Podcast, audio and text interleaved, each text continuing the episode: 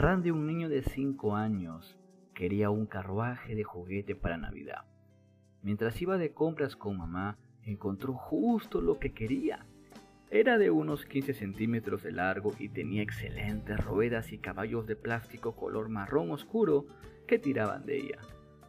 Mami, mami, mira, quiero esta, porfi, rogó. Y como a veces hacen los niños, hizo una rabieta insistiendo de tener ese carruaje para Navidad.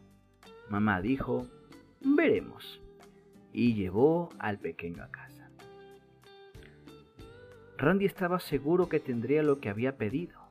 Llegó la mañana de Navidad y él abrió el paquete confiado. En efecto, era el carruaje por la que había rogado. Estaba tan complacido, pero luego su hermano mayor dijo, hiciste algo tonto, la verdad al insistir en tener ese carruaje.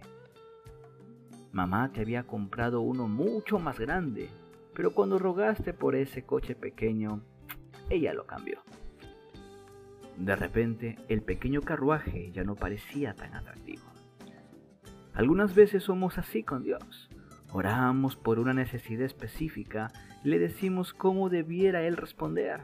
Rogamos y suplicamos y puede que Dios incluso nos dé exactamente lo que pedimos, pero puede que Él tuviera algo mejor en mente. Phyllis Brooks dijo una vez, ora las oraciones más grandes. No puedes pensar en una oración que sea tan grande que Dios.